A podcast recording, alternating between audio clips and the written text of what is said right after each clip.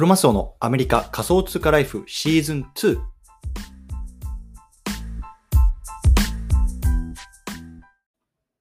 皆さんおはようございます。アメリカ西海岸在住のクロマスオです。今日は1月30日日曜日の朝ですね。皆さんいかがお過ごしでしょうか？今日も早速聞くだけアメリカ仮想通貨ライフ始めていきたいと思います。よろしくお願いいたします。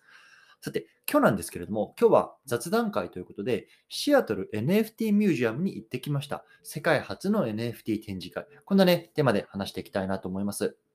でね、まあ、僕自身もこう自分でね、こう NFT を買ったりとか、まあ、作って売ったりとかっていうのをね、まあ、昨年の9月ぐらいから始めていまして、まあね、すごくこう NFT を使っをね、あの NFT を含めたね、まあ、Web3 とか、まあそういうね、ブロックチェーンの技術とかっていうのにすごくワクワクしてる人間なので、まあね、あの、こういうようなね、あの世界初っていう展示会があるっていうところを聞いたので、まあね、ちょっと行ってみようかなっていうところでね、行ってきたので、まあね、あの、そのあたりの話をね、今日はしていきたいなと思いますのでね、もし興味がある方は、このまま stay tuned で聞いてみてください。ということで、この番組では、ボーダーレスに食っていくっていうのをテーマにアメリカから毎日配信しています。ビジネスや投資を通じて国境にとらわれずにお金を稼ぎ生活していきたい方に向けて、一日一つ Tips やノウハウをお届けしています。仮想通貨や NFT、メタバースを中心に、株式投資や不動産投資、副業などについても語っていきますので、興味がある方はぜひ登録をよろしくお願いします。ということでね、あの、今日早速、入っていきたいと思うんですけども、そもそもね、このシアトル NFT ミュージアムって何なのよっていうところね、まあ、簡単に話していきたいと思うんですけど、まあね、その名の通り、まあ、アメリカのね、シアトルにあるんですね。でシアトルってね、まあ、結構マイナーな都市なイメージがあると思うんですけど、まあね、まあ日本人の我々からしたらやっぱりね、その野球選手のイチローがね、まああのシアトルマリナーズっていうチームにこう長い間いた。っていうところでね、まあ、すごく有名な都市なのかなと思うんですね。そう。でね、まあ、あの、ここのね、シアトル NFT ミュージアムは、この世界初の NFT 展示会っていうところでね、すごくプロモーションをしてるんですね。実はね、この世界初っていうのは、まあ、NFT の展示会、まあ、実写あの展示会自体はね、まあ、そんなにね、まあ、アメリカの中では珍しいものではないんですけれども、何が世界初なのかっていうと、ね、あの、彼らがね、この、まあ、クライメットプレッジっていうところに、まあ、あの署名者になるというところで、まあね、あのいわゆるね、この気候、世界のこの気候変動にものすごくね、まあ、あの注視、注視、注力してますよっていうところに署名し署名したね、まあ、世界で初めての博物館なんですよっていうところらしいんですよね。そう。じゃなんでね、この気候変動が問題なのかっていうと、ね、今こう、あの皆さん聞いたことあるかもしれないですけれども、まあね、あのビットコインとか仮想通貨っていうのはね、まあ、マイニングって呼ばれるっていうような、呼ばれるね、まあ、あの、のが必要なんですけども、いわゆるね、まあ、あの、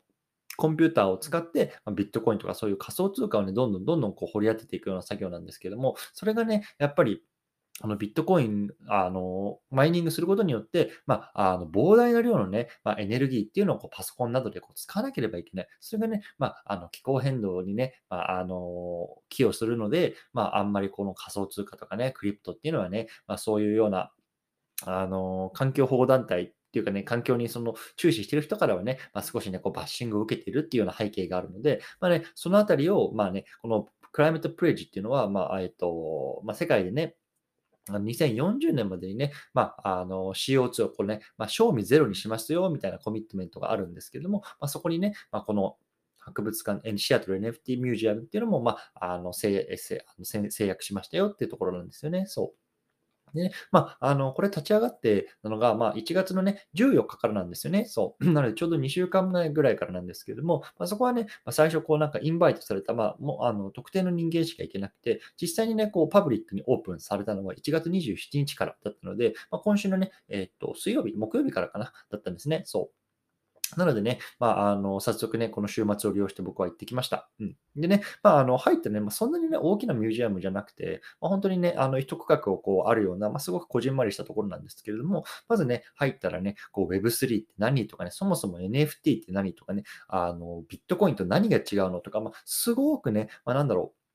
本当にこう、あの、クリプトに、まあ、あんまり馴染みがない初心者の人でもね、まあ、理解ができるような、すごくベーシックなところからの説明がね、こう、あの、壁に展示されていたんです、あの、説明されていたので、まあね、やっぱりそういうのを見るとね、まあ、やっぱりね、こう日本はね、すごくクリプトとしてね、こうアメリカと比べたら遅れてるとかっていうような話がありますけれども、やっぱりね、アメリカの人にとってもね、まだまだこのクリプトっていうのはすごくね、もうわけのわからないものなのかなっていう気がしました。うん。でやっぱりそのあたりをこうね、まあ、あの education していくというか、まあ、あの啓蒙していくことが、やっぱりこのね、あの世界にこうクリプトが広がっていく非常にね、大事な要素になると思うので、やっぱりね、まあ、僕もこうやってね、こうクリプトにワクワクしてる身ですけれども、まあ、少しでもね、こう皆さんにね、あ、こういうことあるんだな、クリプトって面白いんだなっていうところを伝えられるようにね、まあ、こうやってね、こう毎日配信していきたいなっていうところをね、まあ、本当に感じました。うん。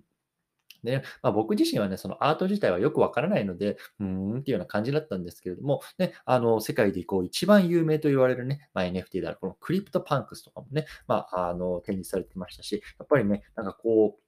まあ、額というか、えっと、まあ、LED の、あの、画面だったんですけども、そこにね、こう飾られてるとね、うーん、なんか、ただのドット絵なんですけども、なんかね、いや、これが本当に、こう、うん千万円もするのかとかね、うん億円もするのかと思いつつもね、なんかすごくね、あの、崇高なものに見えてしまったっていうのはね、なんかすごく面白いなと思います。うん。ね、まあ、実際にこのなんかマイニングマシーンっていうのがね、まあ、あって、あの、コンピューターでこう、あの、あマイニングしてるシーンとかっていうのもね、実物のコンピューターを展示してやっていたりとかして、まあ、すごい僕は初めてこうマイニングマシーンをこう生で見たんですけども、なるほどと思って、まあ、それはね、すごく僕は興味深かったですね。うん。で、まあ、あのーすごくね、最後に面白いのが思ったんですけれども、あの、POAP ってこう皆さんご存知でしたか？これね、あの、Proof of Attendance Protocol って言って、いわゆるね、こう自分の、えっと、ウォレットに紐付けて、ね、この、あの、何かに参加しましたよっていうような証明書みたいなのがね、まあ今このクリプト界隈ではもらうことができるんですけれども、ね、このシアトル NFT ミュージアムでも、まあ例に漏れずね、そういうものを発行しました。うん。でね、まあなんかあの URL みたいなのにこうアクセスして、こう自分のウォレットにね、紐付けると、まあそれがね、あの発行されるっていうところで、ね、あの、これももちろん NFT になっていて、やっぱりこうブロックチェーンでこう世界に1枚しかないね、このナンバーとしてはね、ものなので、僕がね、僕の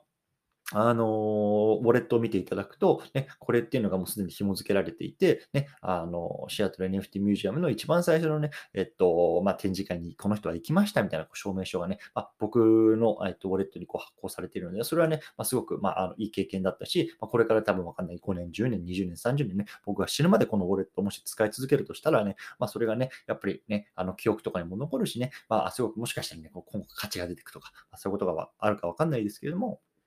まあ、そういうような風にもね、なっていくってことでね、このね、POAP をね、こういうような展示会とか、まあ、何かね、あの今後ね、あの、まあ、催し物とかでね、こう発行していくっていうのはね、まあ、多分ね、ものすごくこうトレンドになっていくなっていうのはね、まあ、感じました。うん。ということでね、まあ、あのサイバーコネクトっていうね、まあ、いわゆるこうディーセントライズ SNS って言われるね、まあ、あの分散型の SNS ですね、僕始めてるんですけども、そこにね、この自分が取得したね、POAP がね、えっ、と、表示されるようになっているので、まあ、概要欄にこれ載せておきますのでね、もし興味がある方はね、そちらでね、この今回のシアトル NFT ミュージアムのこの POAP 見てみてくださいというところでね、まあ、今日はね、あの雑談会だったので、今日はね、こういうふうに、ここの辺でね、簡単に、あの話してみたいなと思います。うん。でね、まあ、今日何しようかなっていうところ、最後雑談なんですけどもね、あのブログをね、久しぶりに書こうかなと思っていて、でもね、あのブログって僕今まで自分でドメイン作って、あの、作っあの自分のページを持っていたんですけれども、最近ね、やっぱりもうブログもね、この分散型っていうところで、まあ、あのすごくいろんな、えっとプラプラットフォーム出てきてると思うんですね。で、あのミラーっていうね、あの世界的にもこう、まあ、最も有名と言えるね、こうブログのあの分散型プラットフォームがあるので、ちょっとそこね、まあ、少し触って、そこで文章を書いてね、あの上げてみようかなと思うので、こちらもまたね、書き終わったら、ツイッターの方で告知しようかなと思いますので、ぜひ興味がある方はこちらも見てみてくださいというところで、今日はこの辺りにしたいと思います。皆さんお疲れ様です。